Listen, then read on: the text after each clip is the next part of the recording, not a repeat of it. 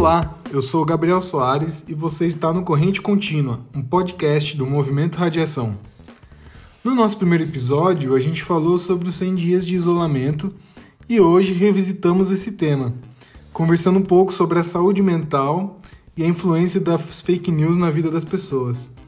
Para conversar, hoje a gente convidou o Roberto Soares e a Vivian Mininel, que são da área da saúde. O Beto é da psicologia e a Vivian é da enfermagem, da Universidade Federal de São Carlos. Beto, a gente já passou de 130 dias de isolamento. O pessoal já se encheu de ficar em casa, inclusive muitos já voltaram às suas rotinas. Qual que é a sua visão geral sobre o que o pessoal está chamando de o novo normal? É, na verdade, a gente entra agora no século 21, né? Porque quando passa do século 20 para o 21, pouca coisa mudou, né? A gente continuava tendo o mesmo estilo de vida. Mas não é uma fala minha, é fala de outras pessoas, o Pondé falar isso, a gente começa o século 21 agora.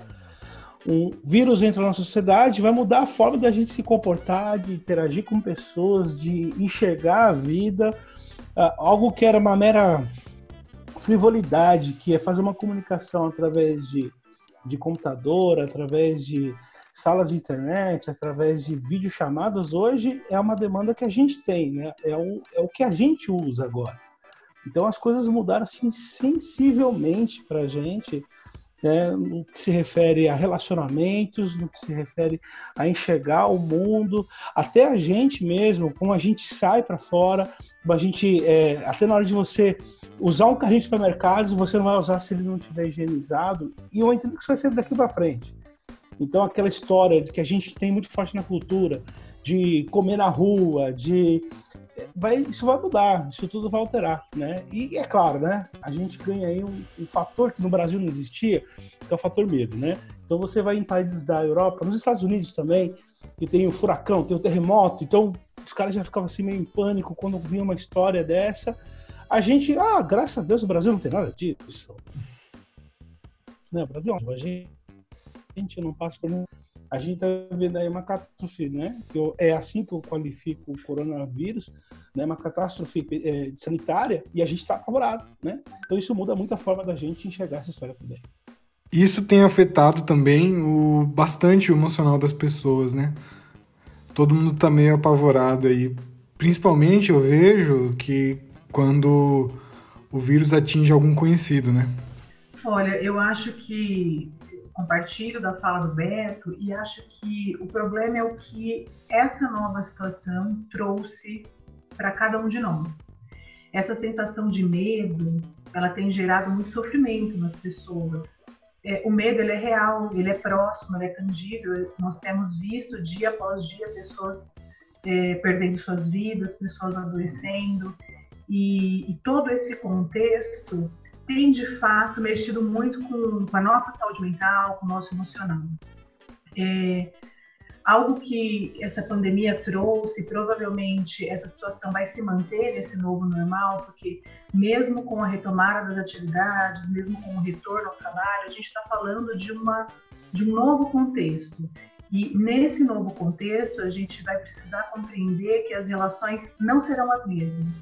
Então, hoje a gente tem o uso das tecnologias para tentar manter o contato, para tentar manter o vínculo, mas o distanciamento físico é algo que tem gerado muito sofrimento e que tem uma tendência desse distanciamento se continuar, se prolongar nesse novo normal. É, eu acho, acho que tudo isso que o Beck trouxe faz com que a gente reflita um pouco como que nós temos cuidado da nossa saúde nesse contexto e como nós temos cuidado da saúde das pessoas que nos rodeiam nesse contexto que é tão, tão diferente, tão novo e que a gente não tem nenhuma experiência pregressa para lidar com ele. Tá, e como é que a gente enfrenta isso, né? É, é aí a grande questão, né? Porque isso vai mudar a nossa cultura para a gente enfrentar tudo isso, a gente tem que ter uma mudança de cultura. Né? Nós somos um povo que é caracterizado por abraços, por beijos, por pegar na mão. Tanto é que quando a gente vai se relacionar com alguém que é de fora do país, é muito difícil, né? Porque ele, ele não tem esse negócio do, de chegar já receber um abraço. O brasileiro tem isso. E toda, todo essa, esse contexto que a gente tem da pandemia está mostrando para a gente que talvez isso de se abraçar, de talvez não vai mudar muito. E é claro que isso vai me fazer me sentir, né, um pouco mais na minha, um pouco mais é, menos amado, talvez. E é claro que isso vai fazer com que talvez aumente algumas alguns problemas emocionais aí, fala, puxa, as pessoas já não gostam de mim como gostavam antigamente.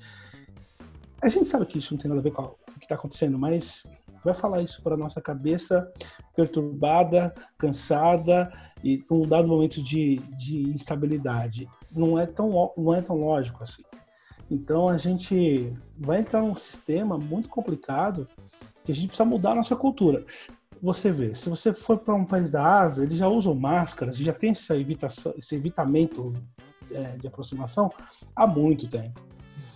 Mas a gente não tem isso, né? E isso evidentemente traz para nós é, algumas demandas emocionais que a gente vai ter um, um, um sério, uma, uma certa dificuldade de passar por cima disso, mas tem como passar, né? Tem como mudar isso, tem é uma forma nova de enxergar a vida, né? E até mesmo de é, se aproximar das pessoas, basicamente isso, né? Eu quero ouvir a Vivian também, que é interessante nisso. Eu, eu acho que eu acho que a gente tem experimentado e vai experimentar uma mudança cultural e a gente precisa entender que vai ser uma mudança paradigmática e cultural importante e que a gente precisa fazê-la. É, a gente tem muitos hábitos que não podem ser mais mantidos, né? E a gente não sabe por quanto tempo. A questão é, de beijo, de abraço, é uma coisa que a gente vai precisar manter somente com aquelas pessoas que moram com a gente, com, conosco. Né? É, a gente também precisa tomar cuidado porque a gente é, tem que observar um pouco mais o espaço do outro. A gente tem uma tendência de se manter em filas muito próximos de esperar por alguma coisa, todo mundo muito, muito próximos um do outro, e a gente vai precisar entender que isso não vai ser mais possível. Até quando? A gente não sabe dizer até quando, não tem, não tem expectativas ou estudos que apontem até quando essa situação vai, vai, vai ser mantida. Uma coisa que eu acho interessante que essa, que essa pandemia trouxe é que a gente vai precisar cuidar mais do outro. Quando o Beto citou o exemplo do uso de máscara em países asiáticos, por exemplo, na China, no Japão, é interessante porque eles usam máscara para proteger o outro. Eles adotam o uso de máscara quando a pessoa está doente. Então, se eu estou com gripe, eu uso máscara para não contaminar vocês. Então, veja, é uma, um comportamento muito diferente. Eu me preocupo com a saúde do outro e a gente vai precisar entender que eu sou responsável pela saúde do outro, não só pela minha. E tudo que a gente tem visto de medidas que banalizam o isolamento social, de pessoas que banalizam, a gente vê que é uma imprudência muito grande, que não faz o menor sentido do ponto de vista epidemiológico, do ponto de vista é, é, da, da, da, saúde. Então, não, assim, a gente espera que todos nesse momento de pandemia tenham entendido que a gente vai ter que mudar alguns hábitos e alguns comportamentos para que a gente consiga superar de uma forma é, menos danosa possível, porque o sofrimento vem, é, é, é, muito difícil, mas que a gente vai precisar sim entender que eu sou responsável, não só pelo meu cuidado, mas pelo cuidado do outro. Sim, a mudança e a transformação começam da gente, né? A Vivi ela me traz uma noção que a gente, brasileiro, né? A gente é um pouco egoísta, né? Naquilo que a gente gosta de. A gente quer ser, né? Então, eu quero os afetos para mim, eu quero atenção para mim, eu quero beijo para mim. E quando a Vivian fala assim, olha, eles usam a máscara, e de fato é isso mesmo, né? Para proteger o outro, a gente não tem essa noção, né? A gente quer. A gente não usa máscara para proteger o outro, a gente, usa máscara para se proteger, uhum. né? Então, a, a, a, mudança cultural aí não é só botar uma máscara, mas é a maneira como eu olho a minha vida, né? A maneira como eu encaro a, a minha existência, né? Sair de um ponto de vista egoísta que eu tenho, de é, não, eu quero as coisas para mim, eu quero que você me dê atenção, eu quero que você venha até mim, mas começar a olhar para o outro. É altamente provocativo e a gente caminha para uma sociedade que tem que ter esse caminho, porque senão a gente pode, né? A gente não consegue sobreviver. E mesmo porque, é, desculpa te interromper, Beto, mas mesmo porque a pandemia veio para mostrar isso que não adianta nada eu ficar, eu me cuidar muito bonitinho, que é uma coisa que a dengue já tinha mostrado, né? Não adianta nada eu cuidar da minha casa se meu vizinho não cuida. A pandemia vem no mesmo sentido. Não adianta nada eu me cuidar se eu saio na rua e não tenho o mesmo cuidado com os espaços públicos.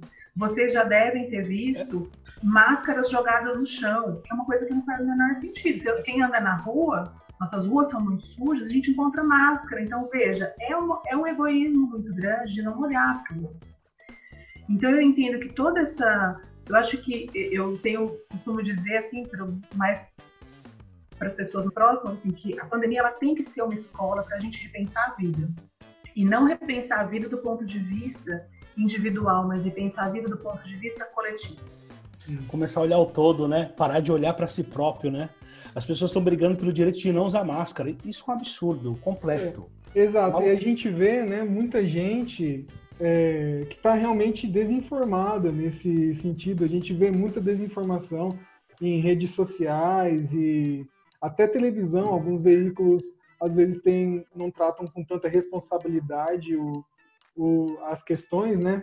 E como vocês veem que isso pode prejudicar no nosso combate, no nosso enfrentamento a isso. Leite Olha, Gabriel, é, eu acho que você abriu uma, uma, discussão muito ampla, que é falar de fake news. Né? É. é falar de notícias que não são subsidiadas, que não são fundamentadas em verdades e acabam confundindo a população que muitas vezes não sabe onde consumir informações é, confiáveis. Eu acho que assim as pessoas têm que tomar, têm que buscar esclarecimento e quem tem esse esclarecimento precisa compartilhar da forma como for. A gente tem que colocar, explicar para as pessoas assim, por que, que a gente está usando máscara, né? Por que, que não por que, que a gente está usando o álcool gel? Por que, que a gente está usando o álcool gel 70 e não qualquer concentração de álcool gel? As pessoas precisam entender. E a gente precisa compartilhar. Quem tem acesso precisa ajudar quem não tem acesso, porque a gente não cai em falácias e comece a adotar posturas que são extremamente danosas para a sociedade. Só para deixar um, um, uma dica aqui, tem sites muito confiáveis e, e, eu vou deixar um site só aqui, depois vocês puderem colocar, que é o site do InformaSUS. A uhum. Universidade Federal de São Carlos ela montou uma plataforma para divulgar informações baseadas em evidências. Então, semanalmente, nós disponibilizamos diversos textos que são embasados na, em estudos, em, em, em, pesquisas que são confiáveis, em recomendações da Organização Mundial da Saúde, é, de outros órgãos nacionais e internacionais. Então, assim, é sempre importante buscar essas informações, eu estou deixando essa como dica, mas buscar informações que de fato as pessoas possam confiar é algo que é indispensável. Tem uma coisa da fake news que além da própria informação ser ruim, ela por si só é ruim, falsa, né? É a motivação pela qual a pessoa compartilha fake news, né? Então ela, ela não está se importando se, na verdade, ela, ela sabe que aquela informação não procede, mas só para sustentar o ponto de vista dela, né? Então não importa aquilo que você pensa, não importa aquilo que está certo, o importante é que essa informação ela sustenta meu ponto de vista. Eu estou colocando ele aqui e nesse mundo maluco que a gente está vivendo, essa polarização doentia, porque eu não posso argumentar, né? Se eu, argumento, se eu argumento alguma coisa na polarização com outra pessoa no outro, no outro, no outro ponto, é quase que uma briga religiosa em cima disso, né? E, e aí eu compartilho informações falsas para sustentar meu ponto de vista, só para falar, olha, eu acho que é isso e ponto, acabou. É, é, aquela, aquela, aquela fala que você teve, Viva, que é muito interessante, a gente olhar para o coletivo, a gente olhar para o grupo, é, se a gente tiver isso muito bem estabelecido, a fake news, ela por si só, ela vai deixar de existir. Porque, peraí, até que ponto que eu estou escrevendo aqui, estou colocando aqui, ela é verdadeira? Ela, ela não é verdadeira. Então não vai funcionar para o meu grupo, não vai me ajudar em nada, não vai ajudar nada o grupo. Né? Mas as pessoas elas não pensam assim. Se a gente não mudar a nossa cultura e começar a olhar para o próximo, né? E aí que não é, não é, isso não é papo de crente, né? Isso é, é uma, é uma noção de civilidade, de cidadania, né? Se eu não começar a olhar para o próximo, se eu não começar a olhar para o grupo onde eu estou inserido é, e começar a fazer é, parar de fazer esse tipo de coisa, porque isso não dá contribuir em nada, eu vou fazer com que minha sociedade se afunde cada vez mais. E aí não adianta reclamar que a sociedade é ruim, ela é maldosa, ela é injusta, porque eu faço parte do sistema e estou fazendo a engrenagem da injustiça rodar, entendeu? Então isso, isso, isso é muito louco. Isso faz parte do nosso consciente coletivo, né? Mas isso aí já é uma outra história, uma outra meta Além disso, a gente vê muitas informações que são falsas ou são meias verdades que acabam prejudicando, né, essa conscientização das pessoas, esse pensamento no coletivo, né, é, acaba influenciando as pessoas de uma forma errada, né, e as redes sociais têm um importante papel nisso, né. Eu acho que, eu acho que só para fechar, porque eu sei que eles vão editar, mas acho que a gente meio que fugiu um pouco do assunto entrou a faceta socióloga, sociólogo meu. Né? Então o psicólogo está morto, enterrado. Olha, né? eu que sou uma pesquisadora, presta atenção da questão do trabalho. Você já entendeu todos os meus pressupostos teóricos, né? então eu sou uma estudiosa do trabalho, da saúde trabalhadora, então a gente vai ficar aqui sociologando por muitas Nossa. horas. Esse é o problema de alguém que gosta desse assunto. Meu Deus do céu. E não tem com quem conversar. Essa é a verdade. Olha lá, Beto, acho que a gente vai ter que fazer umas lives assim de, de outros Estou... assuntos aleatórios. Não lives assim. Bate-papos. Né? Mas para tentar de alguma forma amenizar esse sofrimento, voltando para. É, é, importante a gente primeiro. É, algumas coisas são legais, né? Primeiro, a gente tem que começar a, a parar de comer tudo que vem pela internet pra gente. É, as pessoas elas comem tudo que vem. Notícias boas, notícias ruins, notícias falsas, notícias verdadeiras. E eu tenho que ver todos os jornais, né? Tem a Globo News, o cara tem que assistir o jornal das seis, das oito, das nove, das dez, e assim vai. Notícia só se repete. E aquilo é uma carga de informações, e não, é, não são informações boas né, que vem. Morreu tanto, tantos não tem UTI mais, é tanta coisa que faz com que a gente. É, essa, essa, essa, grande quantidade de informações está fazendo mal para a gente.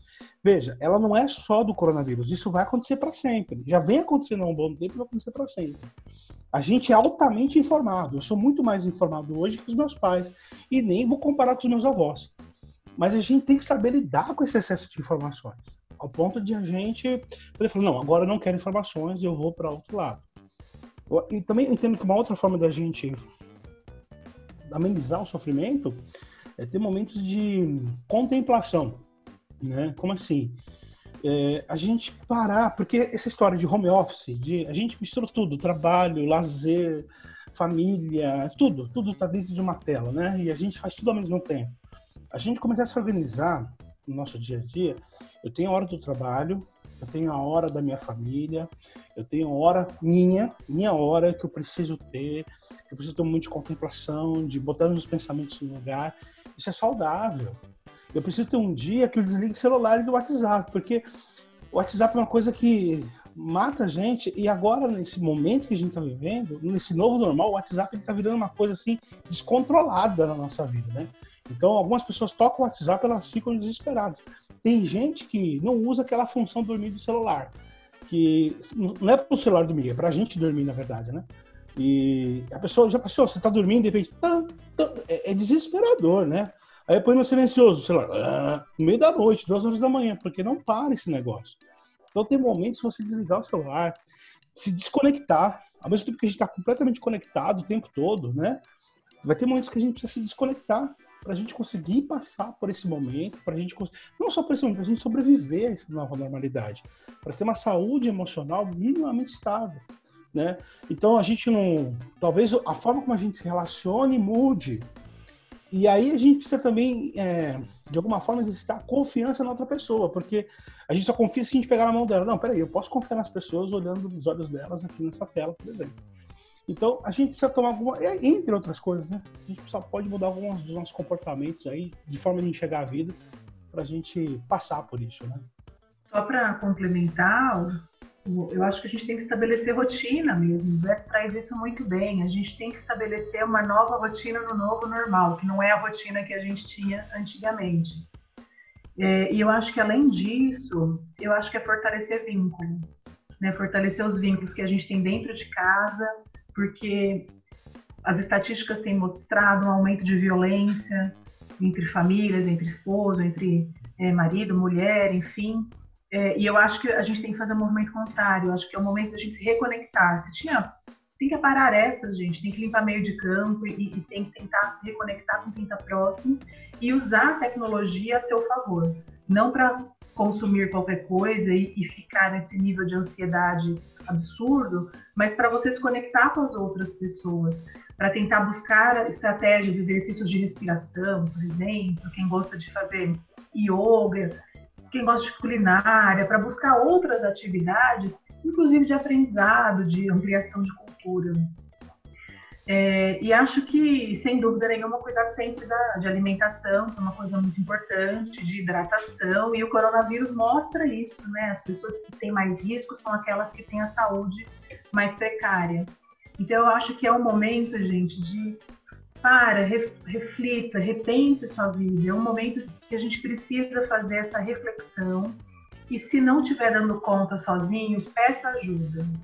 Se tiver rede de apoio, usa rede de apoio. Se não tiver rede de apoio, busca rede profissional, busca apoio profissional. Tem na rede pública, tem no Sistema Único de Saúde, tem na rede privada, tem teleatendimento. Então, assim, não sofra sozinho. Né? É um momento que muitas pessoas conseguem eh, lidar bem com tudo isso, mas a gente sabe que tem muitas pessoas que não conseguem. E acho que a mensagem que eu gostaria de. Essa mensagem mais forte é que, assim, você não está sozinho tem, busque apoio e se você não tem pessoas próximas, busque outras formas de apoio, sejam em redes, sejam em profissionais, mas não passe por esse momento sozinho, porque você não está sozinho. Não se isole no isolamento. É isso aí. Legal. Então a gente vai ficando por aqui. Queria agradecer a presença dos dois convidados. É isso aí, galera. Então tá bom. É só dar um grito aí. Se ficou bom esse negócio aí, tô à disposição. Se não ficou bom. Espero que sim, porque. Foi o Pondé falando, só Também estou à disposição, viu, Gabriel? Aos nossos ouvintes, não se esqueçam de seguir as nossas redes sociais, tanto do Movimento Radiação quanto do Mova-se. A gente está em Instagram, Facebook, Twitter. É só dar uma olhada nas publicações. Amanhã a gente vai ter o encerramento da série sobre Campeão Três Vezes. Será o último episódio. Muito obrigado, pessoal. Tchau. Tenha um ótimo final de semana. É isso aí. Valeu. Tchau, tchau.